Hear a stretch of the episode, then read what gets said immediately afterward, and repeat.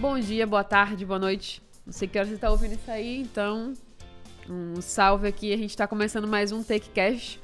E hoje a gente está aqui com um convidado que ninguém conhece. Pode é. se apresentar novamente, por favor. E aí, pessoal, como é que vocês estão aí? Tudo tranquilo? Quem tá ouvindo no carro, na academia? Eu tô vendo muita gente mandando e-mail falando que tá ouvindo na academia e no carro também. Principalmente a galera que mora em São Paulo, Salvador, capitais aí, que é um trânsito infernal, o pessoal tá ouvindo no, no trânsito. É legal, cara, que informação você tem que consumir 24 horas por dia. E é isso aí. É, a gente já começou alguns, alguns outros podcasts, né? Takecast, falando sobre trade e tal e tal. Mas esse a gente quer começar do zero mesmo, começar do começo, né? Como dizem. E eu queria ler aqui é, um perfil que tem lá no nosso site, né? No t7.com. Se você não acessou, acesse lá. É, eu queria que você comentasse. Hum. Vamos lá. É, Rafael Mascarenhas é o maior trader profissional, né, especialista em scalping do Brasil e responsável pela captação de investidores por todo o país. Ponto. Vamos por parte. Tá. É, isso gerou uma polêmica, né, quando saiu a matéria lá e você comprou e não sei o que e tal. Primeiramente, vamos lá. O pessoal tem uma inocência, cara, assim, inocência ou burrice, não sei o que é. Porque, por exemplo, o cara assiste um documentário do Bill Gates do Steven Jobs, um filme. O, cara, o, pessoal acha que realmente aquilo ali não foi ele que fez. É. O pessoal acha que foi uma, uma empresa um fã, não autorizada, um fã, alguém foi lá e criou. Todos são eles que fazem, tá? Não existe capa da Forbes de graça. Tem que pagar para estar tá na Forbes, entendeu? Na Times, em qualquer outra revista. O Hitler pagou para estar tá na Times. Então, assim, qualquer um paga para estar tá ali, entendeu? Ponto. Por que, que eu, eu, considero, eu considero, como muitos consideram, eu o maior trader de Forex do Brasil? Ah, porque você opera mais. Não, cara, eu tenho certeza que muita gente já opera com muito mais dinheiro que eu, ganha muito mais dinheiro que eu, opera no Forex. A questão é a ressonância que tem o que eu posto, as coisas que eu falo, que eu, como Rafael. O que é que isso quer dizer? No Brasil hoje, trader de Forex não tem ninguém mais conhecido do que eu. Isso não é eu que tô falando, é corretora que fala eu recebo proposta todo dia de corretora de Forex. Ah, vem aqui fazer parceria e não sei o que e tal. Aí eu pergunto, mas por quê? Ó, porque você é maior que fulano, ciclano e beltrano. Você traz mais clientes que fulano, ciclano... E, e é, é, isso que entra na parte do maior. Não é que eu opere maior, mais dinheiro. Eu conheço gente, cara, que opera em interior. É, até um caso que eu contei aqui outro dia, eu queria trazer esse cara aqui, mas ele é low profile, não, não aparece, enfim. Opera Forex e o cara opera Forex numa roça, mano. Não sei nem que tinha internet lá, entendeu? E é um cara que ganha muito mais dinheiro que eu operando. Então, assim, a questão de, de, de, dizer que é o maior e tal é questão de influência, entendeu? De você ser conhecido como aquilo, a não ser que.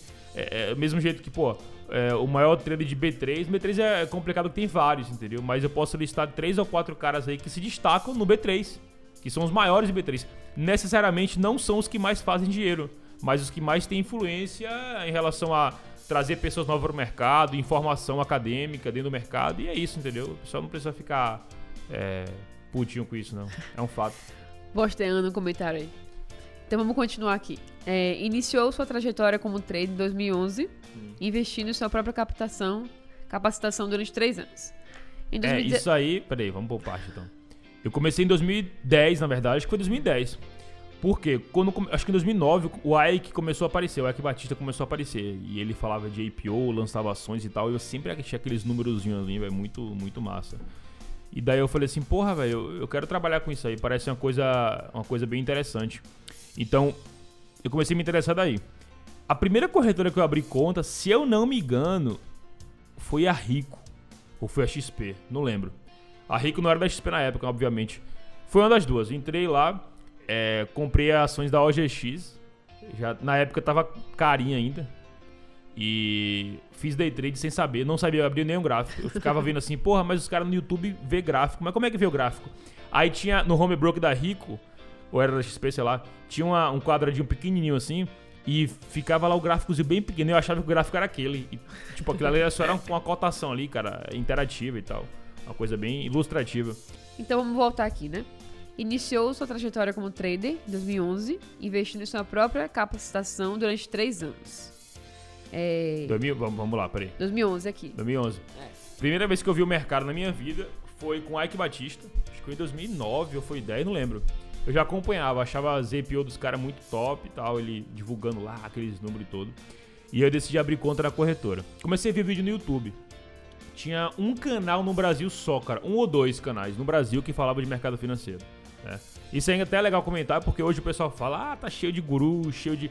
Cara, você não sabe a sorte que tem. Porque a gente só tinha um canal, era dois. Entendeu?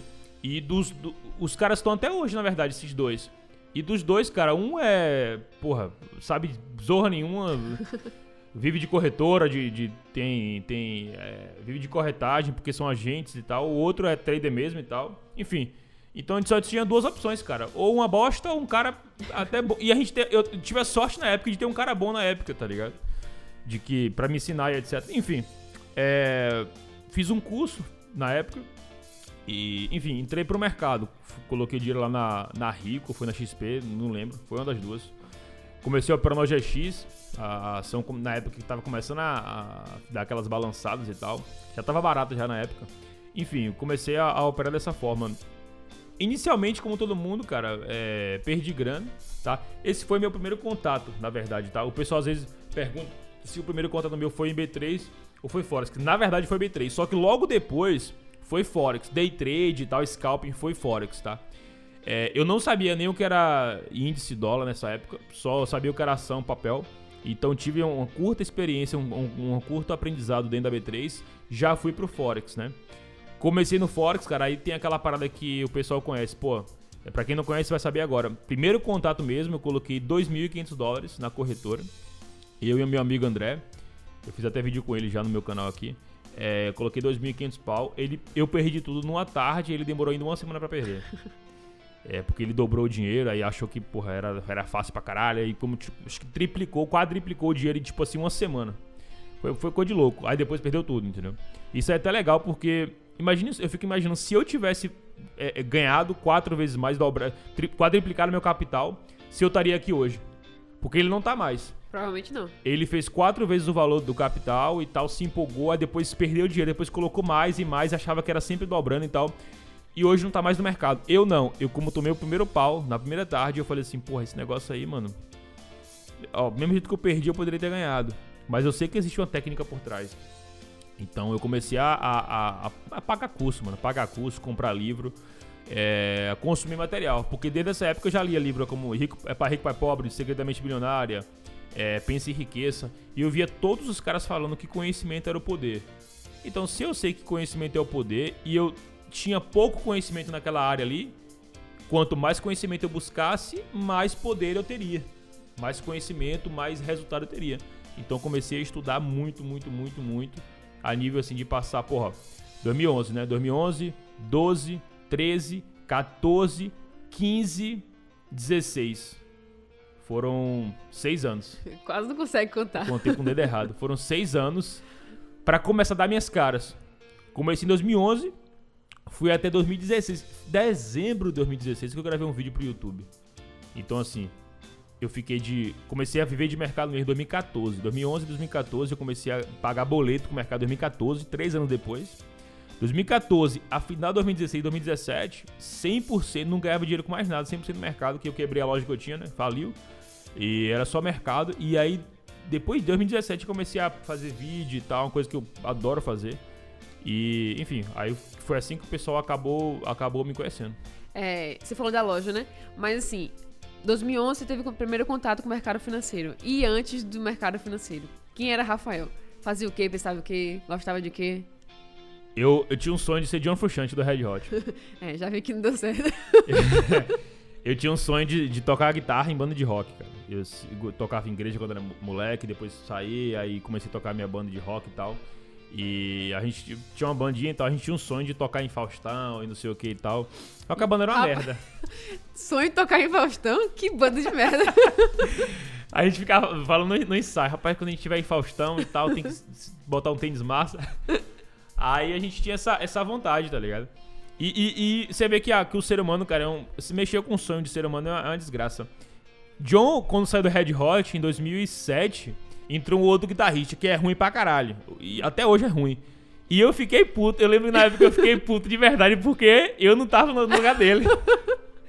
Falei, pô, o cara saiu, eu toco melhor que o cara que tá agora, velho.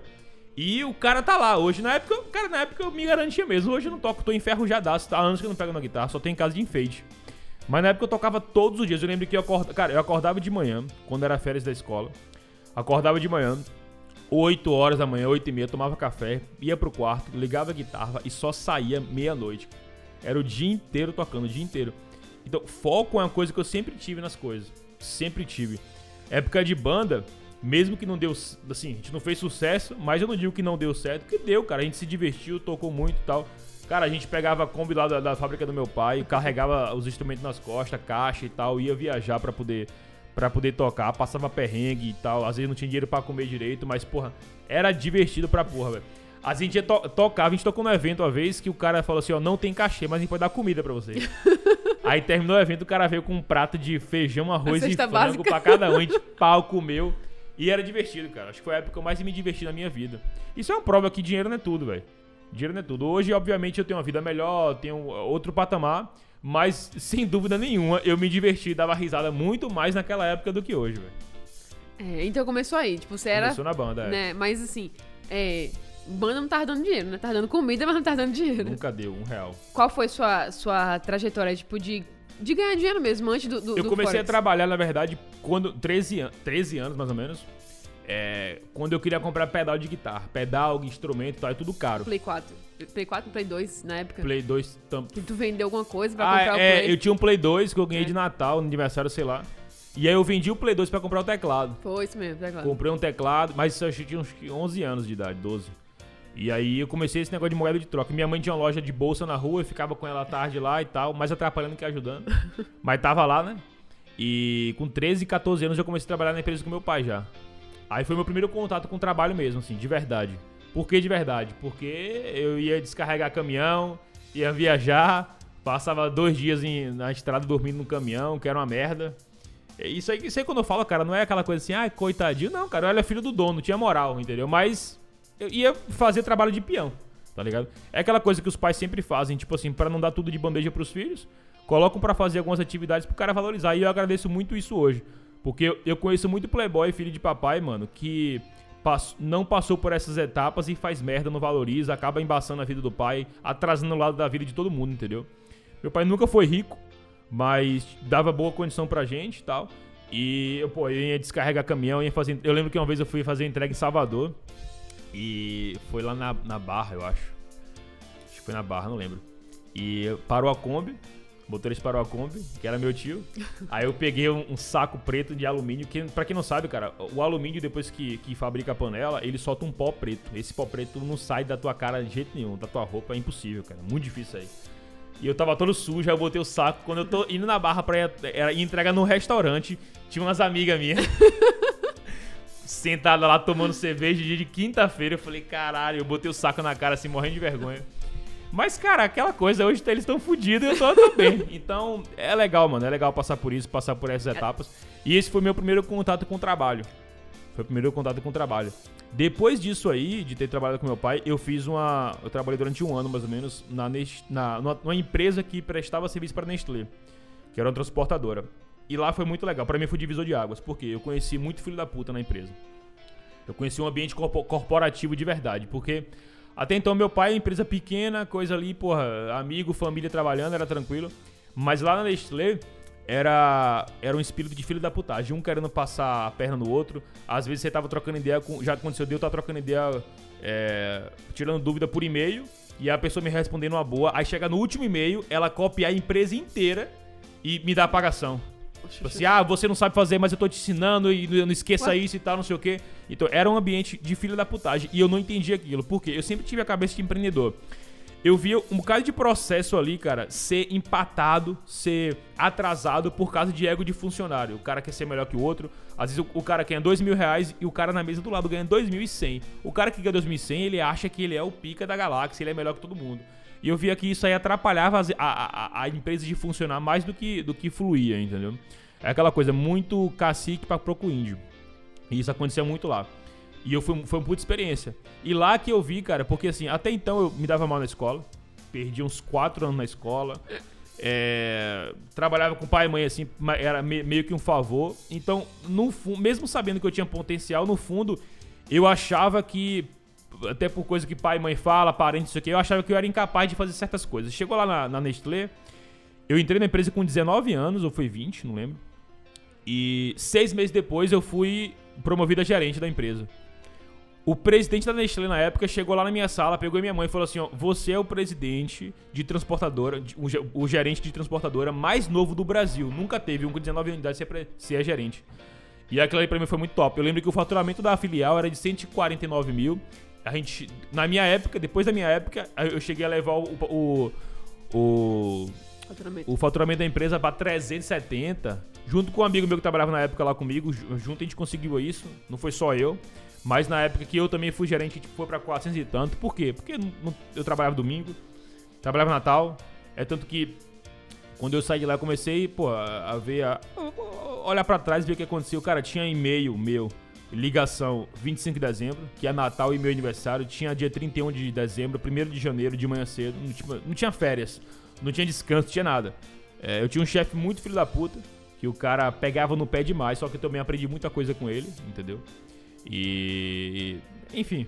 Passei dessa fase lá na, na transportadora, saí, né?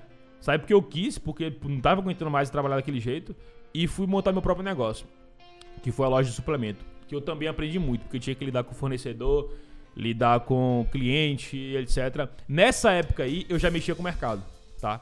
Durante essa, toda essa, essa época da Mas Nestlé. Mas não vivia de mercado. Não, fazia curso mais que tudo. Não dava tempo também. E eu lembro que esse chefe meu, filho da puta, na época ele falava assim, cara, esquece isso, isso é coisa de milionário. Tu vai só se lascar com isso e perder dinheiro. lembro que na época que a OGX deu uma quebrada lá, ele me ligou. Eu, eu não tava no dia. Era no domingo, ou um sábado, não lembro. Foi quando surgiu uma, uma, uma grande. o grande boom, assim, que a empresa. É, enfim, os escândalos ele me ligou. Eu não tava no trabalho na hora, ele me ligou pra falar, ai, teu, teu ídolo Ike aí se fuder, não sei o que e tal, tal. Engraçado que hoje, esse cara encontrou com, com o B, um amigo meu, hum. e perguntou como é que tava. O falou, rapaz, o cara tá assim, assim, se ele ficou assim com cara de otário. Mas é coisa da vida, né? Aquele é, negócio, né? Passou a história de vida sempre a pessoa é, na outra. Hoje em dia tá um arrombado lá. o, cara, o cara me escrachava lá dentro porque eu falava, falava preto o pé no chão, que eu não devia esse negócio de mercado financeiro era coisa de milionário, etc. E real, eu, eu não tiro a razão dele, porque na época, como a informação não chegava para as pessoas, todo mundo achava que só quem entrava na bolsa de valores era milionário. E quando eu comecei a, a estudar e vi que existia o day trade, que dava para começar com pouco, pouco entre aspas, né? porque na época eu não operava índice dólar, mas era tipo assim, uns 20 mil reais pra você operar. Hoje é 15 reais. Era um valor assim. Não lembro se era 20 mil, tô exagerando, tá? Sinceramente não lembro. Porque na época, eu, como eu falei pra vocês, comecei por ação, depois fui direto pro Forex. Depois que eu voltei, acho que da 2014, 15 já, pra operar índice dólar. Foi quando eu operei na mesa e tal, enfim, depois eu, eu falo sobre isso. Mas, pô, fui até o final, cara. E por mais que eu, ele falava ali, ah, não vai, não sei o que e tal, insisti e tal. Tinha a loja. 2014 eu fechei a loja. Por quê? A minha loja ficava era de suplemento alimentar e de produtos de academia. Ficava no bairro universitário. 99% de quem mora lá é universitário. E aí a universidade ficou quatro meses de greve. No que ficou quatro meses de greve, não passava ninguém na minha porta para comprar nada. E eu fui obrigado a fechar a loja. Ou eu fechava ou eu ia começar a dever dinheiro. E uma coisa que meu pai me ensinou com a empresa dele foi o seguinte, ó, quando o barco estiver ruim, abandona, não fica, não fica. Então quando eu comecei, eu fiquei no break-even nesses quatro meses, vi que assim eu não poderia mais tirar dinheiro do caixa nem do meu bolso para manter a empresa funcionando sem ter cliente. Eu peguei, decidi fechar e fiquei só com o mercado. Nessa fase aí que eu fiquei assim, primeiros dois meses foi muito ruim, porque eu ficava em casa, aquela coisa em casa, vagabundo, não sei o que e tal, comendo quieto ali, mas que era muito difícil tirar um resultado porque a cabeça do cara, mano, funciona bem diferente. A partir do momento que você trabalha, sai de casa, tem um trabalho mesmo ali, compra isso aqui a, a 20 e vende a 40. Beleza. Agora, quando você tem que se manter com um, um trabalho assim que é meio, meio estranho, porque você tá. Você e teu computador. Tua mente meio que trava, tipo assim, porra, eu vou tirar dinheiro disso. E aí quando você começa a tirar, você fica sem entender. Pô, é isso. Aí tem tempo livre. À tarde você não tem o que fazer à tarde. Eu ia jogar bola na universidade à tarde com os caras. Então, tipo assim, é meio doido. Mas depois de dois meses eu consegui. Tipo assim, de, de pagar boleto já, cartão de crédito, consegui pagar. Esse, o que sobrava, juntava para comprar o carro de volta que eu tinha vendido. Enfim, E até naquela época, pra explicar para as pessoas o que era mercado financeiro era difícil. Hoje em dia se popularizou Todo mais, mundo né? sabe, todo mundo sabe. Hoje em dia todo mundo já tá, muito, tipo assim, muito mais consciente do que é, ah, ações e tal. Antigamente que vai falar o quê? Eu tô ganhando dinheiro na internet? Na internet. Vai é. achar que é vagabundagem mesmo. Eu via, via os gráficos. Hoje, se você ligar o notebook aí, cara, na- em qualquer lugar público aí, e o povo vê um gráfico, o cara sabe o que é hoje. Sim. Antes, o cara é, é video, minha mãe falava que era videogame. Que- Tá assistindo Simpsons o dia todo. É Simpson o dia todo. Então não, não dá, velho. Hoje, graças a Deus, é isso que eu falo. O pessoal enche o saco, ah, que tem muito guru, muita gente dando curso. Cara, eu acho isso muito bom. E não se preocupe com os pilantras, os caras. Porque esses caras são automaticamente tirados do mercado. Eles não ficam, mano. Não, cara, não fica. O cara pode ter um marketing bom como for. Ele vai fazer uma turma, duas. Na terceira, na quarta, ele já era. Ele vai sumir, entendeu? Não adianta. É, eu sempre gosto de perguntar assim, quando a gente fala, né? Tipo, sempre pra saber da vida da pessoa, é. Porque muitas outras, as outras que ouvem e que estão por aí colocando desculpa em tudo pra não começar, ou pra, porque aquilo, aquilo. Sempre ouvi, tipo, de como foi que começou, né? Sim. Como foi que. O que foi acontecer, como foi a trajetória, as dificuldades e tal. Pra que as pessoas entendam que não tem desculpa, não tem justificativa Não. que, tipo, possa atrapalhar ninguém começar e conquistar. Tipo, tu faliu um bocado de empresa aí. Teve a, a do suplemento, aquela lá que tu vendia pendrive também. É mesmo. a online que vendia pendrive, Um monte de lá. coisa. Uns produtos ruins. Era massa, a marca era assim, ó, no Facebook ainda tem, é um, número um, Mondi, M-O-N-D-I, coisa, um monte de coisa. E de- logo depois surgiu a empresa Multicoisas, velho. Foi mesmo. Foi depois, entendeu? Então os caras acho que roubaram minha ideia. É, eu lembro que quando, quando, quando faliu, entre aspas, lá tua empresa, tu saiu dando as caixinhas de som que sobrou pra todo mundo. Foi. Eu tenho umas duas lá em casa ainda. Eu, na- eu tinha um site que vendia pendrive, vendia celular e tal. Meus maiores, na época eu trabalhava na Nestlé também. Meus maiores clientes eram os caminhoneiros lá.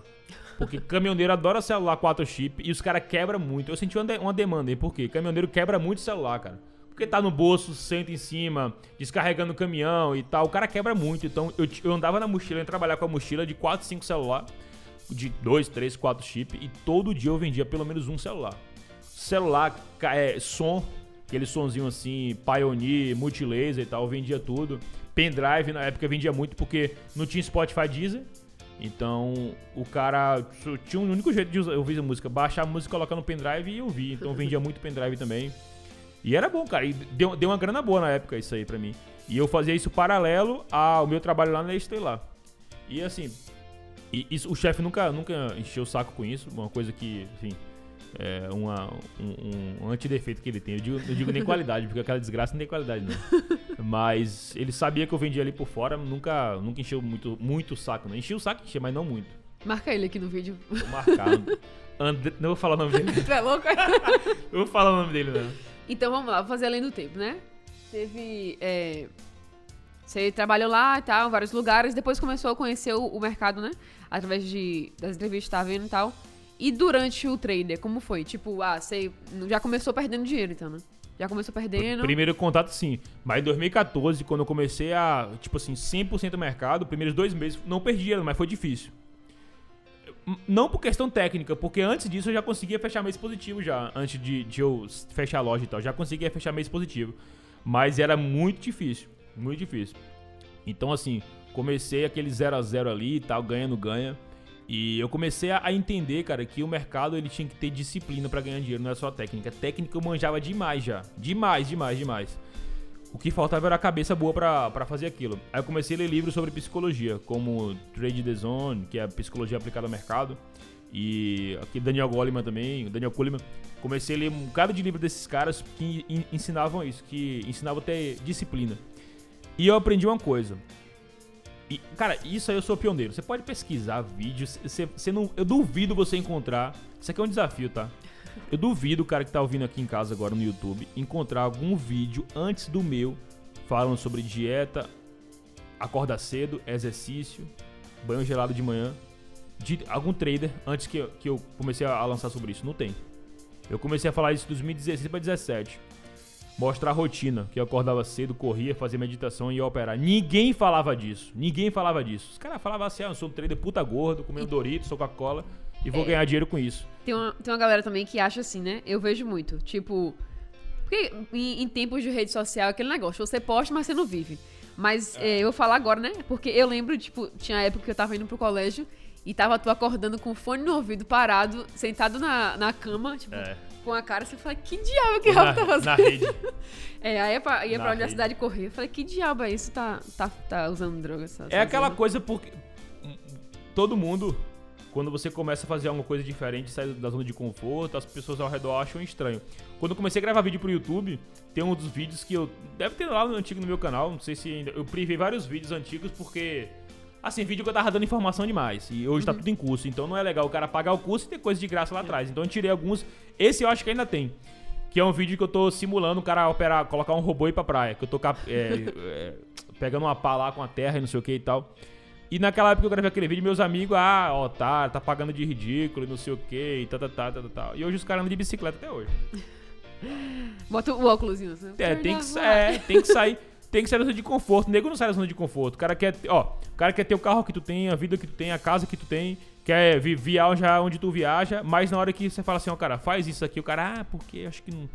Olha, o cara não sai da zona de conforto. Ele não sai da zona de conforto de forma alguma. Por mais que o conforto dele seja ali, cara, um, um colchonete no fundo da casa da mãe e uma bicicleta, pra aquilo ali, pra, pra, pra ele viver daquele jeito, tá, tá ótimo. Geralmente quem mais critica é que não teve coragem de fazer. Nunca. É, vamos continuar lendo aqui sua, seu perfil, né? Aí aqui a gente fala assim: em 2017 fundou a T7 Escola de Trader. né? hoje Rafael acumula mais de 10 mil alunos em seus cursos e hoje conta com mais de 180 mil seguidores, né? Dividindo em suas redes sociais. Tem mais ainda. Com- é vamos que lá. tem tempo já que a gente escreveu isso É, aqui. como é que conseguiu a. Como é que surgiu a T7? É, quando, quando eu operava, logo depois que eu operei mesmo a época, tá? É, o que é, que é mesa de traders? É um, dois, três empresários que têm dinheiro, mas não sabem operar, coloca cinco, seis caras ali pra operar o dinheiro deles. Operei durante alguns meses nessa mesa. Ganhei dinheiro nessa mesa, foi muito bem legal. E mais do que dinheiro, foi experiência. Que foi a primeira vez na minha vida que eu vi a cara sentar e fazer 100 mil, 150 mil no amanhã, com o notebook no, no, no- no colo. Então aquilo ali destravou minha mente, cara. Mas muito mesmo. Terminando isso, eu voltei muito melhor pro mercado. Saí da mesa, voltei muito melhor pro mercado. Operando com maior valor, mais confiante, com estratégia nova até, tá? Modifiquei a minha estratégia de scalp, beleza? E o que aconteceu? Eu postava no Facebook. Postava resultado, postava trade, postava. Aí começou a vir, pô, cara, legal, me ensina. Me ensina. E aí, o que eu comecei a fazer? Comecei a ensinar pra dois, três. Não cobrava nada, tá? Ia pro Skype, não cobrava absolutamente nada pra, pra ensinar pros caras. Só que o que acontece? Uma coisa é ensinar dois caras por dia, outra coisa é 30. Começou a surgir uns caras. Aí eu falei, ó, vou filtrar. Vou cobrar 50 reais. Tá? 50 reais pa- boto a gasolina no carro, vou pra algum lugar, sei lá. 50 conto. Ok. Dos 50 conto, cara, foi aí que eu comecei já a entender sobre negócios, é, funil de vendas, marketing, etc. Das 30 pessoas, quando eu comecei a cobrar 50, ficou 5. 5. O que é que eu percebi? 25 sugador, tá? Só enche o saco, tá? Cobrei 50. Passa, passava um tempo, cara, é, mais pessoas surgiram. Mais e mais e mais, e aí eu cobrei 100, 200, 250. E até, assim, até os 400 reais que eu cobrava de curso, até chegar aos 400 reais, eu torrava o dinheiro todo que eu ganhava. Por quê? Vamos lá. Eu tirava um troco no mercado pra viver, e eu tinha medo de que o dinheiro que eu ganhasse ensinando fosse maior do que o dinheiro que eu ganhasse com o mercado. E um dia eu não tivesse mais aluno para ensinar e eu ficasse frouxo no mercado. E eu falei assim, não, não, não, posso e tal. Então eu ganhava o dinheiro, ia pro, pra, pra, pra rua comprar um videogame, comprar jogo. O jogo é caro pra caceta. 300 reais um jogo de, de PS4 até hoje. Então pegava o dinheiro do aluno ali e gastava. Ou então fazia uma viagem pra Praia do Forte, pegava um hotel caro, não sei o que e tal. Então eu queria torrar o dinheiro, torrar. Porque eu tinha, tinha, tinha esse medo. Só depois de um tempo, cara, acho que em 2000 e... Porra, final de 2017. Foi que um professor meu, um mentor, que é o Paulinho. O pessoal já conhece, deve conhecer o Paulinho Lamanda. Chegou pra mim, me chamou e falou assim, cara, tu é idiota. Isso aí é um negócio, velho. Tu fala bem, tu, tu sabe gravar vídeo, tu gosta de fazer isso. Isso aí é um negócio. E eu parei assim, eu falei, porra, será? Será que eu devo profissionalizar isso? Aí eu decidi que sim. Comecei a profissionalizar aquilo. Pô, de contratar gente, fazer uma equipe de verdade, tentar estar com pessoas, montar um, um negócio real do, do que era a, a- se, se transformar, se tinha se transformado a T7. que Na época era um grupo FX T7, que era o quê? Forex T7, né? E depois que eu comecei a montar a T7, que a coisa foi realmente assim estruturada. Que eu comecei a ganhar dinheiro de verdade com o treinamento. E hoje, cara, é um negócio meu à parte. Tem outros negócios, mas que a T7 hoje é meu xodó, é uma, coisa que eu dedico mais meu tempo, coisa que eu amo fazer. E que me faz, porra, viajar e, e fazer evento como a gente fez em São Paulo, lotar e tal. Isso aí pra mim não tem, não tem preço. Mas surgiu basicamente disso aí, cara, aos poucos. Diferente de muitos hoje que eu vejo aparecendo, cara. Gente que começa já no mercado dando curso. O cara não é ninguém, ninguém conhece ele, o cara surgiu, ah, tô aqui, já ensinar um método e tal, e o cara lota uma turma, porque hoje marketing digital tá fácil de, de, de fazer, de aprender. O cara lota uma turma, ganha um milhão de reais, depois some, desaparece. Porque não tem qualidade. O boca a boca hoje é o melhor marketing que existe. E sempre vai existir. Não adianta você fazer um marketing pesado. Se o teu produto for ruim, cara, ninguém compra. E o meu produto sempre cresce. Sempre a gente faz turmas maiores que as outras. Porque o cara faz, gosta, fala pro outro, fala para um e tal. Os maiores vendedores que a gente tem, cara, são os próprios alunos. É isso aí. É... Então, nesse meio tempo, né? Então, assim, meio que a fundação do, do T7 foi, foi natural, né? Porque a galera Sim. chegou, foi pedindo para aprender. E eu fui ensinando. E foi ensinando. Nunca foi é. programado. Ah, vou fazer um.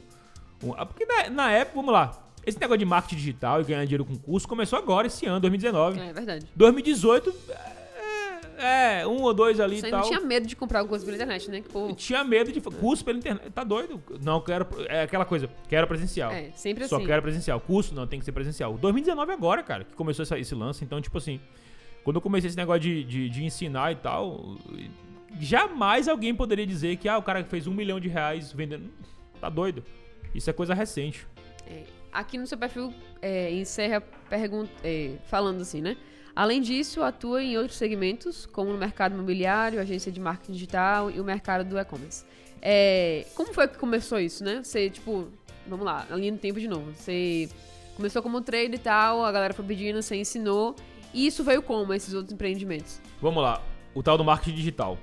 É, já, já, já estamos falando disso, vamos emendar. Quando eu era da banda, lá atrás, eu sabia operar isso aqui, ó. Câmera para filmar, fazer vídeo, áudio, por isso que o pessoal ouve o podcast nessa puta qualidade. Ninguém tem isso. Porque eu já mexia com áudio, já trabalhei em estúdio, inclusive, uma coisa que eu até esqueci de falar. É, não falou. Já trabalhei em estúdio musical, quase um, quase um ano trabalhei em estúdio. Ó, é, operando mesa e tal, gravando, mixando e tal. Então, isso é uma coisa que eu trago hoje. E quando você se destaca com coisa de qualidade, você obviamente se destaca. As pessoas, pô, cara, como é isso e tal, não sei como é que faz, etc. Então, eu sempre fui um cara que soube, vamos dizer assim, vender bem a imagem. Na época da banda também, a gente, porra a banda da gente era pequena, cara, uma banda fuleira e tal. Mas como, como é que a gente chegava nos eventos? Ó, enquanto as outras bandas chegavam, porra, cada um ali de boa, com as coisas nas costas e tal, a gente dava um corre da porra o dia inteiro. Só que na hora de chegar lá no show, a gente alugava a van, chamava os amigos para carregar as coisas da gente, pra gente chegar assim como se fosse a, a, a puta banda famosa. O pessoal olhava assim, pô, esses caras aí, velho sabia que esses caras eram assim não e tal. Plotava a van com o nome da banda, pra galera achar que a van era nossa. Ficava gritando lá. Botava o pessoal pra ficar gritando e tal. Então a gente sempre soube, cara, assim, vender uma imagem de, de. que era grande, tá ligado? Mesmo sem ser, entendeu? Então, eu trouxe isso pra, pra, pra o mundo de hoje. Então, eu trabalhava. Era um cara que vendia meus cursos, vendia, trabalhava no meu marketing. Com o passar do tempo, eu percebi que eu entendia muito mais que ele. E eu montei minha própria equipe. E começou a, a, aquela coisa de vender meus próprios cursos, de, de eu não ter esse trabalho de estar tá, divulgando, mexendo com plataforma e tal, de eu ficar livre para meus alunos, que é o que eu sei fazer. Operar e ensinar. Eu, Caval, a Priscila, a gente tá livre pra galera. Pessoal que atende, suporte e tal, é outra galera. Porque não dá para fazer tudo. Tem que, tem que estruturar a parada. E aí a gente montou isso, e no que montou aconteceu a mesma coisa com o lance da T7 no começo alguns amigos meus que têm produtos digitais falam assim: Porra, cara, tua empresa tá top, a edição uhum. tá, tá, não sei o quê. Tem como tu lançar meu, meu curso? Lança, de boa. Outro, lan... Então, a, a, a, coisa veio natural também. Não montei uma estrutura para falar assim, pô, agora vou vender curso dos outros na internet, vou vender alguma parada e tal para ficar rico com isso. Não, não é. A coisa eu fiz, eu montei, deu certo, eu sei fazer coisa de qualidade, as pessoas ao redor, amigos e conhecidos e tal, falaram, pô, eu também quero, quero colocar meu produto aí, etc. Enfim, a coisa foi fluindo igual. É, geralmente, em todo podcast, a gente termina é, pedindo para você dar. Você é o, o, convidado que for, né? Dar um conselho, entre aspas, assim, uma dica, né? Pra quem tá ouvindo e é, ouve essa história e fala assim, poxa, velho, legal que a história de Rafael foi assim. Mas a minha é pior do que isso, ou até a minha é diferente disso, e tipo, ah não, com ele foi mais fácil. De mesmo você falando um bocado de coisa aqui que foi difícil, vai ter gente falando assim, não, pra ele É, foi claro. fácil, privilegiado e tal. Quero que você dê uma- um, um- conselho, uma sugestão, não sei, um, esporro, alguma coisa, mas que a gente encerrasse hoje esse podcast mostrando pras pessoas que foi um caminho seu e, tipo, Sim. as pessoas vão, vão, vão caminhar por outros caminhos, mas que também é possível chegar lá. Eu postei uma foto outro dia no bairro onde eu morei. A gente é, é, é, nasceu lá, vê a rua ali, tá, tá até acostumado. Mas quando você viaja, vai pra outros lugares e tal, tem acesso a outras coisas, e você volta ali e vê, você fala que ela é uma favela. A rua esburacada, um, um- um bairro onde você. Eu já fui assaltado lá três vezes. Um bairro onde você sai na rua, qualquer hora do dia você é roubado. Então é uma merda, lá é uma merda. Então, tipo assim, você olha aquilo ali, qual é o privilégio que um cara que nasce ali tem?